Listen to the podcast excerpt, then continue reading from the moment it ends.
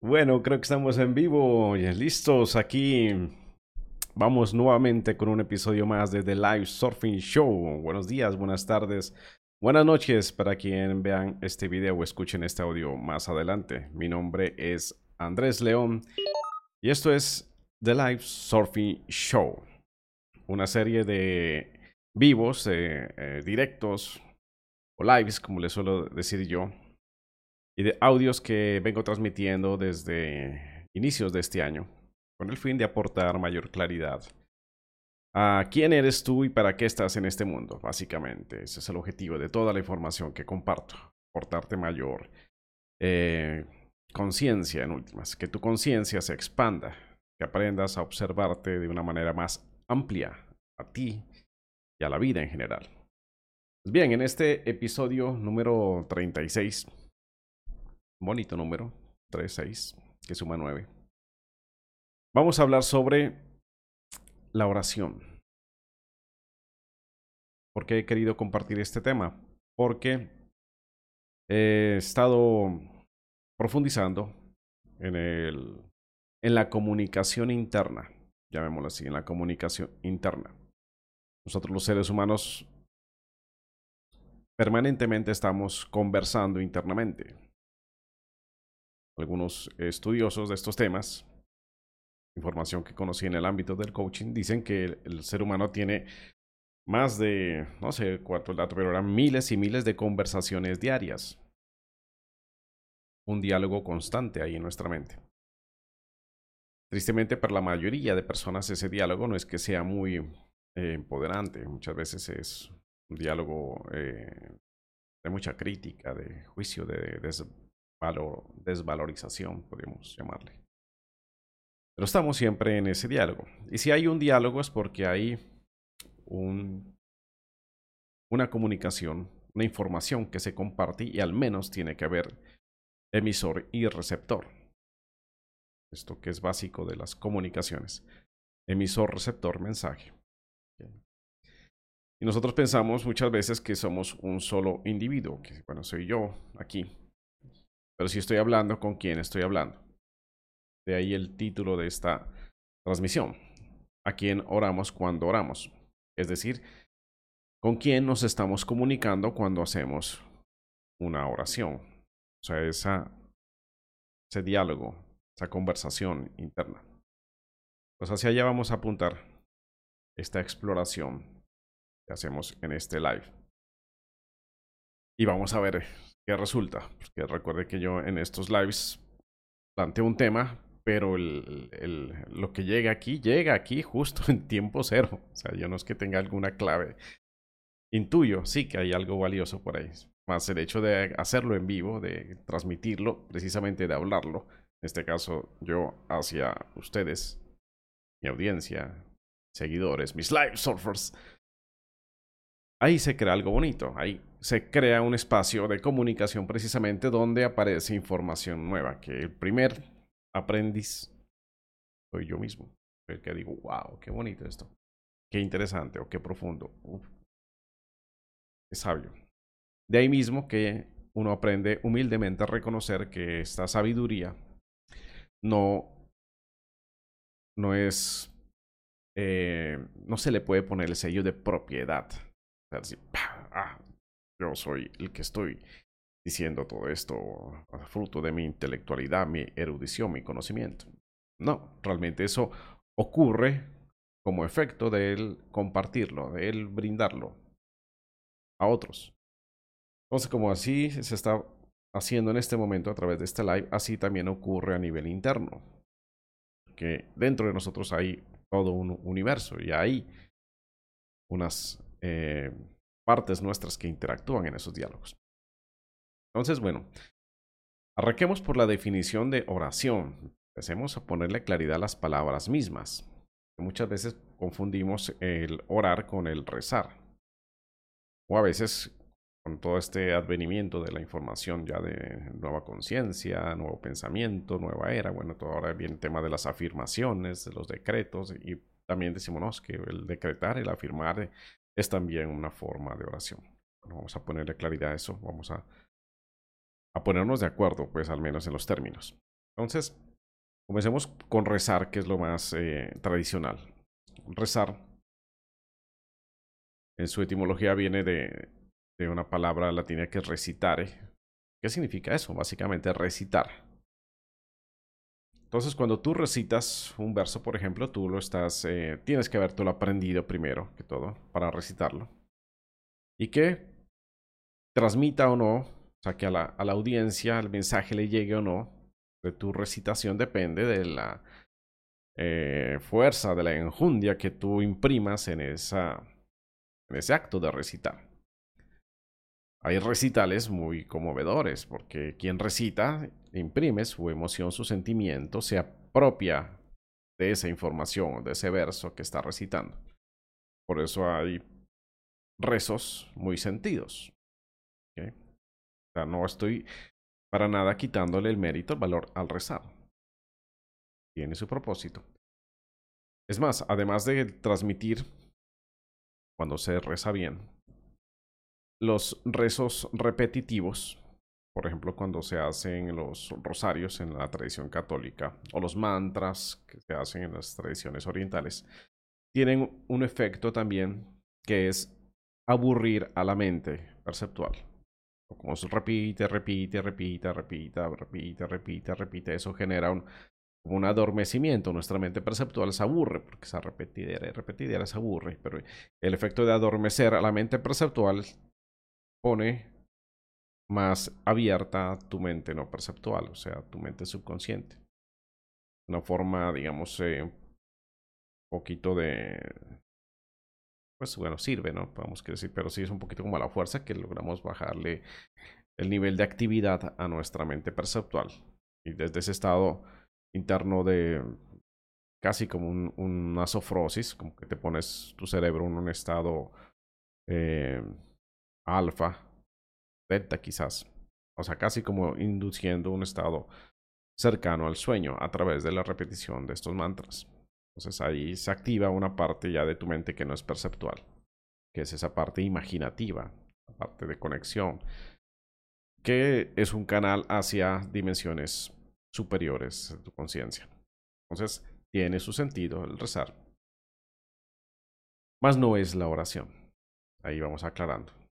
Porque cuando oramos, ahí lo que estamos ya es haciendo un diálogo muy íntimo, muy interno. Aunque la palabra orar viene del, de un latín aris, creo que la palabra del latín, de la misma raíz de donde nace la oratoria. O sea, tiene que ver con nuestra gesticulación vocal, o sea, con nuestra capacidad de emitir palabras. O sea, todo el término oral viene de esa misma palabra. Entonces, cuando oramos, lo que estamos es transmitiendo palabras. Ahora que si bien no necesariamente tienen que ser palabras expresadas físicamente, obviamente el oral viene pues de la boca porque aquí es de donde salen las palabras, pero las palabras expresadas físicamente no son más que una proyección o un reflejo físico a través de ondas mecánicas en el aire que generan sonidos de algo que tenemos en nuestra mente. O sea que nuestros pensamientos son palabras en silencio. Por eso cuando oramos en silencio también estamos utilizando esa capacidad de transmitir palabras, sino que no son palabras sonoras, son palabras mentales más estamos orando. Porque las palabras en ese sentido son importantes, porque las palabras son un símbolo de conceptos y de ideas que se producen en nuestra mente. Palabras son básicamente símbolos, representaciones. Eh, los fonemas son representaciones eh, sonoras. Valga nuevamente la aclaración que para lo que estamos hablando aquí no necesariamente deben ser sonoras físicamente, porque cuando escuchamos esas palabras en nuestra mente, dentro de nuestra mente suenan, aunque no físicamente. ¿Claro? Entonces, cuando oramos, estamos utilizando esa capacidad de emitir palabras. Ahora bien, ¿qué le imprime eh, calidad a la oración? Pues primero que todo es que debe ser una oración honesta. Si hablamos por hablar cualquier cosa, pues ahí ya no hay oración como tal. Ahí lo que hay es un diálogo, conversaciones, como les decía hace un momento, conversaciones internas de X o Y tema. ¿eh? Y ahí está nuestra mente muy monkey mind saltando de un lado a otro, en una, de una conversación a otra. Pero cuando oramos, es como si la cogiéramos a esa capacidad mental de producir pensamientos de forma de palabras y la aquietamos. Decimos, bueno, quieta, quiero que digas esto. Pum, pum, y expresamos unas palabras de manera consciente. Ahí viene otro aspecto importante. Se lo hace de manera consciente. Entonces, la conciencia, la atención manejada voluntariamente, no dispersa, sino ahí enfocada esa atención en eso que queremos decir, obedeciendo una intención honesta a un propósito de para qué estamos diciendo eso que decimos. Ahí empieza a tomar entonces forma y estructura la oración. Esto que les estoy explicando aquí es a lo que siento yo Jesús se refería cuando les decía a sus discípulos que cuando vayan a orar, cierren, decía, enciérrate en tu cuarto, cierra puertas, ventanas y ahí dirígete. Dirígete a Dios. Siempre en la simbología bíblica, las puertas, ventanas quiere decir nuestra, nuestros sentidos. como que pa, pa, cerramos puertas, ya no oímos ventanas, los párpados, pum, cerramos todo, nos desconectamos de la realidad perceptual y ahí entonces nos dirigimos a Dios a través de esas palabras que en la mente vamos colocándolas de manera honesta, voluntaria, enfocada, con conciencia. Y además, en este instante, o sea, la estamos haciendo en tiempo cero. Pues todo eso, mire, así se va construyendo la oración. Ahí estamos todavía hablando en, en el emisor, a quien está construyendo un mensaje para transmitirlo. Más ahora sí, ¿hacia dónde va ese mensaje? Ahí viene el tema importante. ¿A quién oramos cuando oramos? Este es el punto. Quizás la razón por la cual me nació hacer este live fue para dar claridad en eso. ¿A, quién? Para poder explicar esto, eh, tengo que digamos, va a irme un poquito a, la parte de explicación de cómo nuestra realidad se construye a través de las dimensiones, para que entendamos cómo es que hay unos, unos eh, niveles cada vez más amplios o más expandidos de nuestra percepción o de nuestra conciencia, como le podemos llamar así. Arranquemos entonces por la dimensión cero. O sea, algo que no tiene dimensiones, pero tiene existencia. ¿Qué sería? Si lo, se lo representamos gráficamente, sería un punto. ¿No es cierto? Es más, voy a... Estamos hablando de gráficamente, voy a hacer dibujitos. Como sé que a muchos les gusta porque muchos de ustedes son más visuales que auditivos. Y para quienes me escuchan en Spotify, sepan que en Spotify estoy subiendo el video también. O sea que si estás escuchándome nomás en Spotify, pues ponle una marca o, pon, en este momento, si te es posible, el formato video al audio para que puedas ver lo que voy a dibujar aquí. Así no te pierdas de detalles, aunque yo expreso lo que dibujo con palabras también, pero bueno. Una imagen vale más que mil palabras, como dice un dicho. Entonces vámonos a ver, a hacer unos dibujitos. Bueno, entonces hablábamos de que la dimensión cero sería esto. y lo ven. Un puntico. Un puntico. ¿ah? Un puntico sería algo que existe, pero no tiene dimensiones, no se puede medir salvo porque existe. Estoy hablando un poquito a nivel de física, ¿no es cierto? Pero esto sirve para ir extrapolando lo que ocurre también a nivel interno, o sea, metafísico. Entonces, si ya queremos aumentar una dimensión, para darle una, una, una medición a esto, tendríamos que necesariamente hacer esto así, como una línea, por ejemplo. O una línea entonces ya tiene una forma de medir. Pues en el ámbito físico, esta línea vamos a utilizar una medida, pues se puede utilizar centímetros, yardas, metros, kilómetros, bueno, pero ya hay una medida. Esta línea ya se puede medir. ¿Qué hace que esto sea de una sola dimensión? Porque solamente tiene esta dirección. Si yo hiciera esto y trazo otra línea así, ahí ya hay dos dimensiones. Que sería este el largo, este sería el ancho. El hecho de que haya dos dimensiones abre a que ya puedan existir formas, por ejemplo, este rectángulo, o que pueda haber un círculo, un triángulo. Entonces, estas son figuras de dos dimensiones y estoy utilizando aquí una pantalla que es de dos dimensiones, o sea, este plano donde estoy dibujando es bidimensional, por eso tiene una cuadrícula de fondo y por eso me es tan fácil hacer dibujos de dos dimensiones, ¿ok? Rectángulo. Hay una película, un documental que se llama What the Bleed We Know. No sé en español cómo se la, cómo la titulan. Creo que es lo que tú sabes, algo así le pusieron. Un documental. En alguna parte de ese documental sale un, unos cómics de un físico, Doctor Quantum le llama. Y él explica ahí muy gráficamente este tema de las dimensiones. Entonces él muestra, por ejemplo, que si hubiera un ser que viviera aquí en este mundo de dos dimensiones, por ejemplo, aquí un personaje de dos dimensiones, y él aquí, esta es su casa, entonces él para entrar a la puerta de su casa tendría que haber aquí una portica, y esta tendría que abrirse para que él pudiera entrar por aquí, entrar aquí a, a su casa. Y al estar dentro de su casa, cierra la puerta otra vez, y él se sentiría que nadie lo ve porque está dentro de su casa.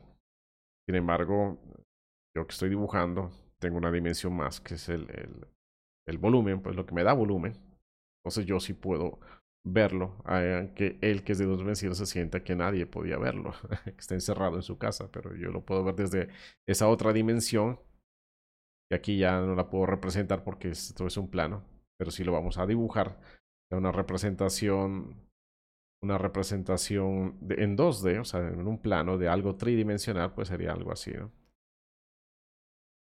Aparece aquí un ángulo en 45 grados que esto le da un sentido como de profundidad y esto es lo que hace parecer un cubo. Aquí hay una representación en 3D de algo que una representación en 2D, valga la creación de algo que es 3D, un cubo. Bueno, aquí el dibujo no me sale muy bonito, lo vuelvo a dibujar aquí. Un cuadrado. Aquí otro cuadrado que une sus lados. Bueno, más o menos.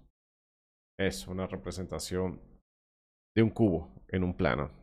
Pero esa nueva dimensión, este era el alto, ¿cierto? Y este era el ancho. Este vendría a ser el alto, pues. O los ejes X, Y, Z. Bueno, esto muchos de nosotros nos lo enseñaron en colegio, universidad, así que Simplemente estoy haciendo un recorderis para que veamos desde dónde nace este tema de las dimensiones. Sigamos avanzando, ya vamos por la dimensión 3, ¿no es cierto?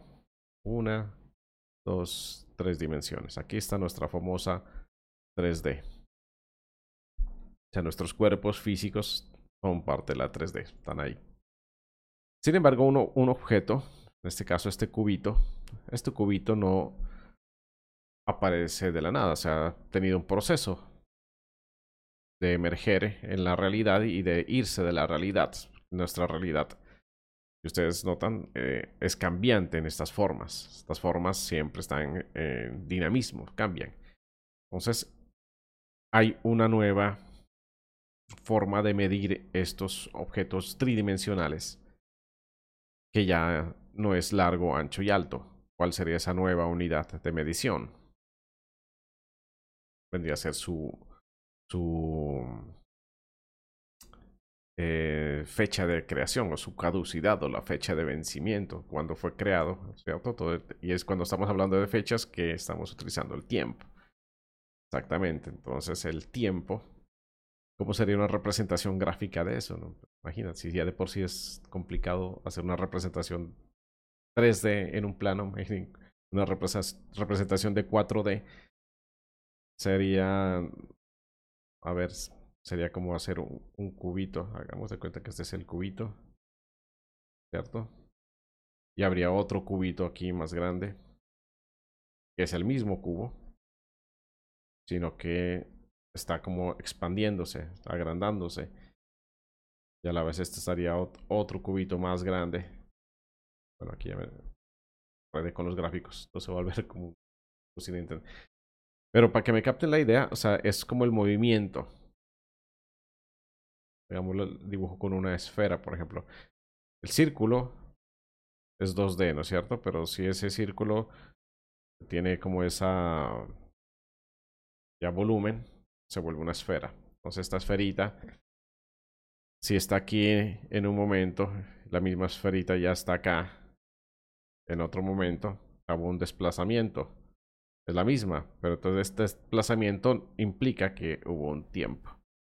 Entonces, esta es otra forma de representar el mismo objeto, pero ya con una dimensión tiempo. Entonces, ¿qué muestra? Que cuando ya agregamos esa dimensión tiempo, este mismo objeto puede estar en diferentes puntos del espacio. ¿Okay? El es el mismo. Lo único que se diferencia es que están en tiempos distintos. Aquí estuvo en tiempo 1 y acá en tiempo 2, pero es el mismo. Lo que muestra es que hubo un desplazamiento. Y ahí nace toda la ciencia física. O sea, quienes han estudiado física o, recuerdan cuando vieron física en los colegios, esto de lo que enseñan. Entonces el tiempo vendría a ser nuestra cuarta dimensión. Por eso muchas veces yo hasta a la, a la 4D le hice llamar 3D más tiempo. 3D más la dimensión temporal. Hasta ahí vamos hablando temas netamente física. ¿Qué tiene que ver esto con, con la oración y con a quién dirigimos nuestra oración? Ok, vamos a detenernos un poco aquí, en la, en la cuarta dimensión, o sea, 3D más tiempo, porque ahí es donde ya humanamente estamos nosotros ubicados. Y nuestra mente perceptual está también ahí, a ese nivel 4D. Desde ese nivel la dimensión, como vemos, la, más eh, abarcadora de las cuatro es el tiempo. Entonces, cuando nosotros estamos ubicados desde esa conciencia de que soy un, básicamente un cuerpo aquí moviéndome en una línea temporal, ¿a quién yo debo dirigir mis oraciones o esos diálogos? precisamente a, esa dimensión temporal. A ver si me salgo de aquí para que me, me mire mejor. Ok. Hay, una, hay un principio en constelaciones familiares, con la información de Bert Hellinger que compartía, algo que le llamaba los órdenes del amor. Y uno de esos órdenes del amor era honrar siempre a quien estuvo antes que tú aquí en esta existencia. De ahí la importancia de honrar, por ejemplo, a tus padres. Gracias a tus padres, aquí humanamente, como un cuerpo, es que tú viniste a existir. Sin la existencia de tus padres, tú no estarías aquí. Y también de tus cuatro abuelos. Y de tus 4 por 2, 8 bisabuelos y tus, bueno, y así todos tus ancestros, o sea, todo tu linaje, debes honrarlo porque estuvo antes que tú, aquí. Y de aquí se desprenden mucho de esas tradiciones donde a quien tú le pides orientación, guía, es precisamente esa sabiduría del viejo. Cuando está vivo, pues el viejo, tu papá o tu abuelo, puedes pedir orientación, guía. tu oración en ese caso no es interna, externa, se la pides. Algunas tradiciones ya con los ancestros hacen también, se elevan oraciones a esos difuntos. Miren la tradición de los muertos en México, por ejemplo.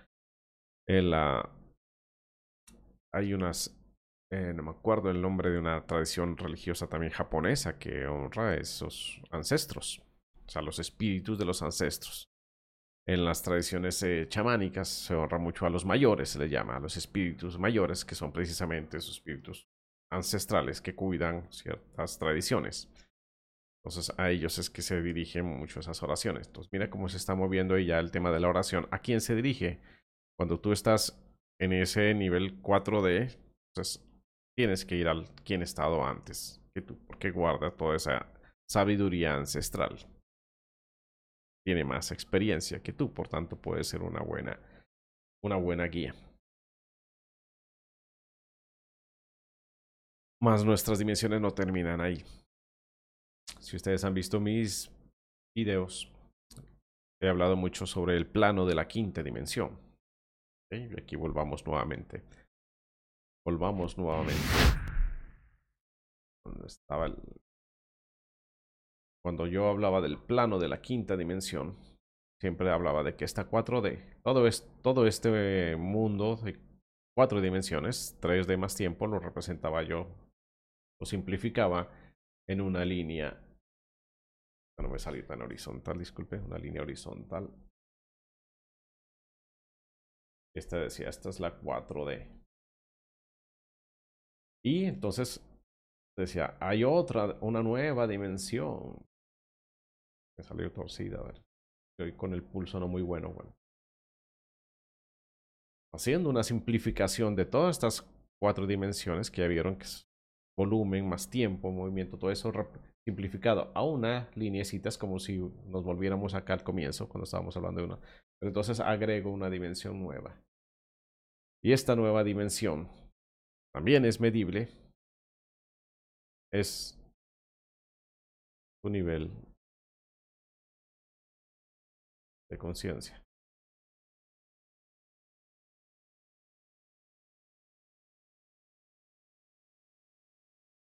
Un nivel de conciencia. Y ahí es donde viene el aporte de, de, grandes maestros pues, que han aportado en este conocimiento. Último de ellos, pues, son el doctor Don eh, David Hawkins. Aporta con su mapa de la conciencia. Muestra que hay una escala que se puede medir a través de la calibración kinesiológica. De estos objetos, obviamente estamos hablando ya de objetos que ya se mueven, ¿cierto? Dentro del tiempo. Si tienen energía para moverse, ese es uno de los atributos de que tienen vida. En la ciencia se dice algo es vivo porque se mueve. Quedó quieto, está muerto, sí, ya está inmóvil. Pero si se mueve, ah, está vivo. Entonces hay mucha relación entre el movimiento, o sea, el dinamismo, por lo tanto, energía que mueve a la vida. ahora sí, estos objetos animados tienen diferentes niveles de conciencia, desde un virus, una bacteria, que es nivel 1 según la escala de Hawkins, hasta un nivel de un avatar, un, Jesús, un Buda, seres que ya su cuerpo físico ya no soporta la radiación de una conciencia tan potente, por tanto ya dejan de ser perceptibles a nivel físico, nivel 1000 que le llama. Este nivel 1000 es el nivel del avatar, el nivel del ser que trasciende toda esta, esta Matrix 4D precisamente. O sea, cuando se trasciende el nivel 1000 ya estás por encima de, de del espacio-tiempo, te vuelves siguiendo la analogía de Matrix. Como cuando Neo ya no le hacían nada a las balas y ya podía así torcer la realidad y volaba en la Matrix, es porque ya pasaste el nivel 1000. En el mundo esotérico se le llama eso llegar al nivel de, de la ascensión. O sea, de aquí para adelante ya te vuelves un, un ser ascendido o maestro ascendido. Pero pues nosotros acá humanamente estamos aquí, debatiendo entre todos estos planos, subiendo y bajando como montaña rusa. Y esa es una nueva dimensión que es a lo que suelo llamarle yo la 5D. O sea, la quinta dimensión. La quinta dimensión. Como se dan cuenta, este tema de la quinta dimensión no es, a veces alguna gente en la New Age piensan que es como una nueva eh, realidad donde vamos a irnos ya porque hacer tantas cosas para que ya llegue aquí la quinta dimensión. simplemente una medida más en quiénes somos, o sea, un, un aspecto nuestro más expandido, un aspecto de nosotros mismos más expandido. Lo que estamos ahora es dándonos cuenta de que ha existido ese, esa dimensión más profunda mía, que ya trasciende al tiempo mismo, al espacio y al tiempo. Bueno, en este nivel de conciencia entonces, ¿qué tiene que ver con la oración? Pues cuando ya nosotros tomamos precisamente conciencia de esto, es cuando entonces la oración ya comienza a dirigirse entonces a esos niveles nuestros de conciencia que están más elevados de donde habitualmente nosotros estamos. Entonces, por ejemplo, si estoy aquí en un estado de los básicos que es de coraje, coraje o temor, entonces una oración adecuada, ¿cierto? Sería algo que me lleve a ir hacia el nivel de la razón. Y si estoy en el nivel de la razón, entonces algo que me lleve a experimentar lo que es el amor. Y si ya estoy en el nivel del amor, entonces mi oración tiene que ir enfocada a vivir la paz interior. Como decía el maestro Shifu en Kung Fu Panda 2, ¿no? o sea, paz interior, paz interior, paz interior, el que estaba haciendo, le estaba haciendo un mantra, o sea, una oración, invocando este estado, para que se manifieste en él más ese estado, generando un atractor hacia este estado de conciencia. Entonces aquí miren cómo la oración ya toma matices distintos dependiendo del nivel de conciencia en el que te ubiques.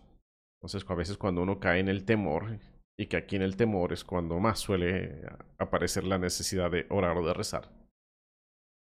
Porque dice un dicho que de Dios todo mundo se olvida hasta cuando ve a la pelona al frente. o sea, cuando estás ahí en una situación de vida o muerte.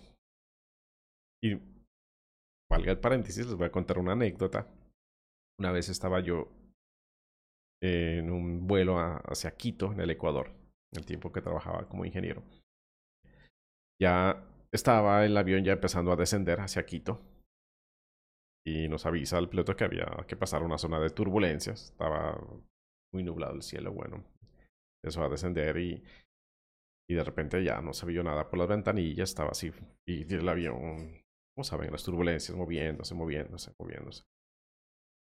Cuando de repente, ¡pum! Destellazo así y, sonó el trueno. O sea, había una tormenta eléctrica y sonó un rayo así muy cerquita del avión, ¡pum! porque se vio el fogonazo en las ventanillas y el trueno.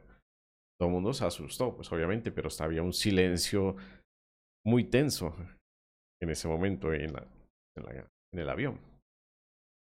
Cuando de repente por allá atrás escucho una señora, ¡ay, está saliendo humo del ala! ¡Oh! y ven, me, me cambio de pantalla para que vea mi, mi rostro contar esta historia, pues es simpática. Está saliendo humo del ala, dijo. Y todo el mundo entonces se paró a asomarse por las ventanillas, pues los que podían ver el ala, ¿no? Yo no podía verla, estaba atrás, yo iba en las sillas de adelante. Y entonces ahí fue curioso porque ese era un día entre semana, el lugar era muy, había mucho, mucho, digamos, gente de trabajo. Y para mí fue muy llamativo cuando asomo ver a la gente en general y todo el mundo estaba rezando. De momento, porque había una situación de posible riesgo de que ese avión se, se caiga. Y todo el mundo empieza, o sea, yo los vi a todos. Yo creo que hasta el más ateo ahí en ese vuelo estaba rezando. Curiosamente yo iba solo, ese, en, en, mis sillas no había gente, iba, no iba tan lleno ese vuelo.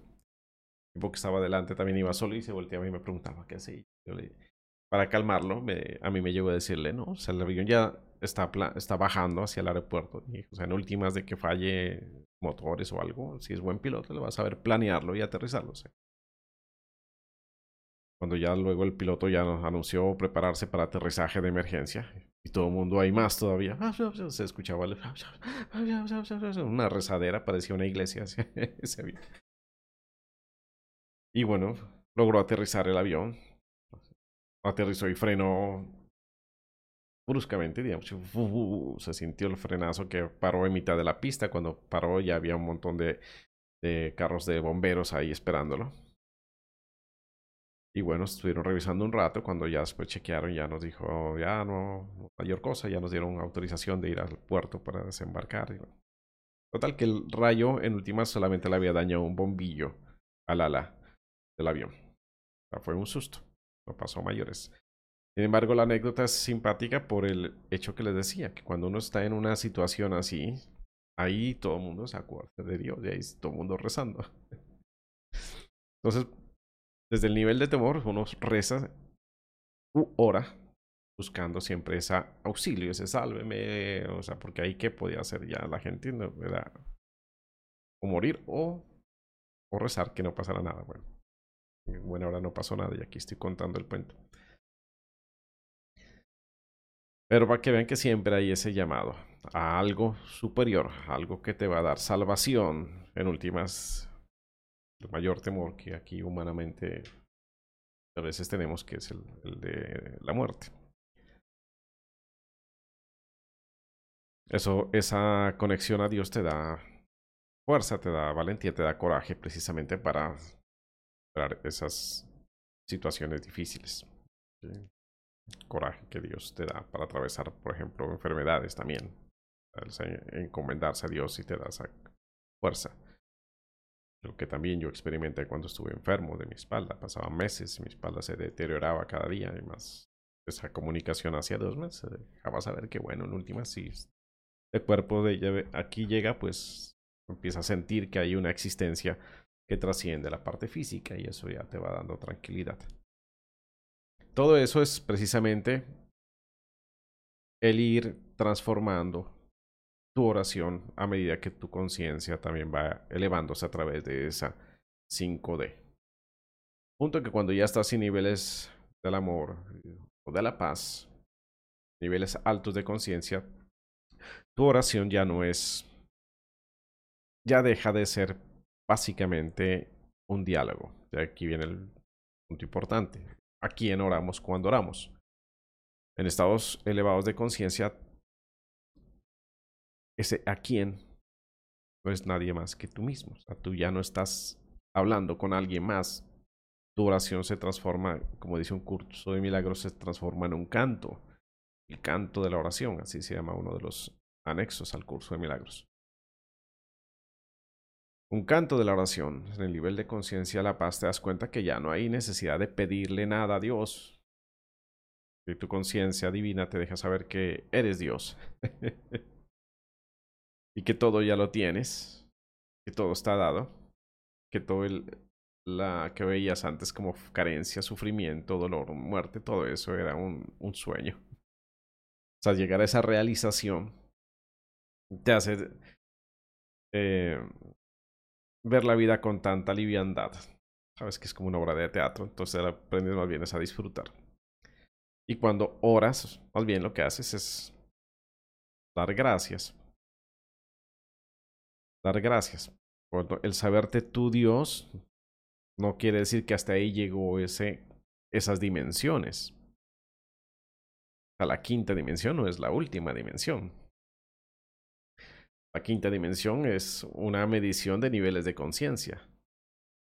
¿Quién es el que se mueve en esa conciencia? O sea, hay alguien. y ese alguien, ese vendría a ser ya una dimensión superior a la quinta dimensión. ¿A quién oras cuando oras? Finalmente, es a ese alguien que se mueve a través de esos diferentes niveles de conciencias. Ya entre más, digamos, el nivel de conciencia hacia bajito, la manifestación de su vehículo 4D, o sea, del el volumen en el tiempo, es más rígida y se mueve dentro de unos mismos patrones. Es, como que si hubiera menos grados de libertad. A mayor que avanzas por la 5D, se amplía el abanico de opciones de líneas temporales a futuro por las cuales puedes moverte con tu vehículo 3D. No sé si me alcanzan a comprender. A mayor es tu conciencia, más libertad existe. O sea, tu capacidad de libre albedrío se ensancha. Puedes elegir múltiples vidas y no estar limitado a un mismo destino. ¿Es claro? Todo eso se logra yendo por esa quinta dimensión. Para no hacer más largo el cuento de estas dimensiones, mi concepto, la sexta dimensión vendría a ser esa conciencia divina en acción, moviéndose precisamente por todos esos niveles de conciencia y esas infinitas líneas de vida a través, de eones y eras, que vendría a ser lo que se representa como yo soy, o sea, la conciencia en acción, Dios siendo múltiples individuos en múltiples conciencias, en múltiples, múltiples, múltiples de todo. Dios manifestado. Sexta dimensión. Y la séptima dimensión vendría a ser cuando esa manifestación, el aprendizaje de Dios cesa. O como dice el curso de milagros, cuando el Hijo de Dios vuelve al hogar. Cierra el tercer ojo perceptual, o sea, toda su búsqueda eh, externa de sí mismo en últimas, okay, reflejándose en la, en la latiz, como diría Jacobo Grimberg, reflejándose en esa pantalla virtual para poder autoconocerse. El Hijo de Dios al final se ve a sí mismo y dice, ah, es cierto que era sido yo. Y entonces en ese momento el soy ya desaparece y queda únicamente yo.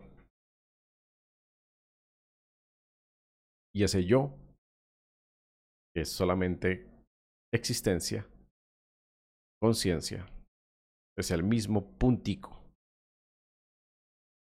Ese mismo puntico que lo veíamos acá al comienzo, que bueno, aquí ya ni se lo se desapareció. Ese mismo puntico que dibujé por aquí, que dije, es este puntico ese puntico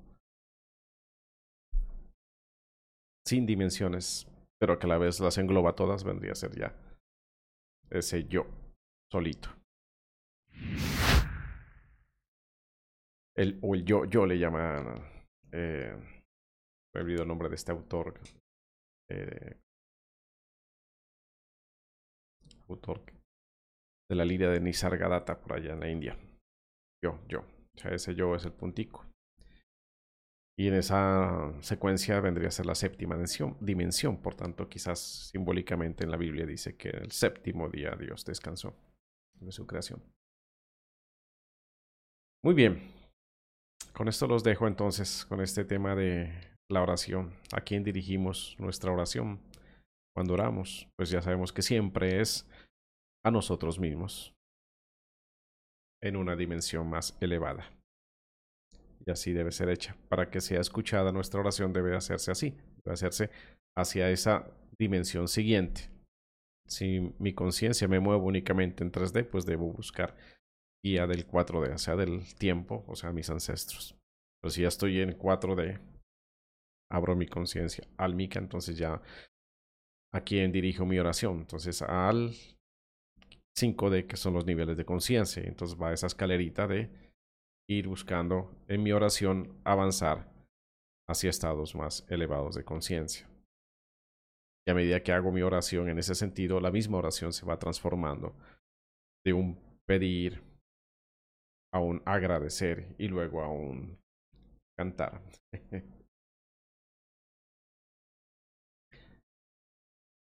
Así es entonces, mis queridos live surfers. Bueno, y alguien conectado, pues puede hacer alguna pregunta ahorita. Mientras tanto, les recuerdo a quien esté interesado en entrenarse como live surfer, aquí en, en la descripción de este video o de este episodio está el link para que pueda separar una cita gratuita conmigo. Chequeamos si estamos esa resonancia que nos deja saber si, si podemos hacer ese entrenamiento o no. Y bueno, entonces, habiendo más preguntas, muchas gracias por haberme acompañado en este episodio de The Live Surfing Show. Espero que este sea un, una información que le sea de utilidad a su alma para que se eleve cada vez más y conecte más a la sabiduría y al amor y a la paz de ese ser divino que habita dentro de cada uno de ustedes. Un abrazo a todos, queridos Live Surfers, muchas bendiciones. Nos vemos en un próximo episodio. Pronto.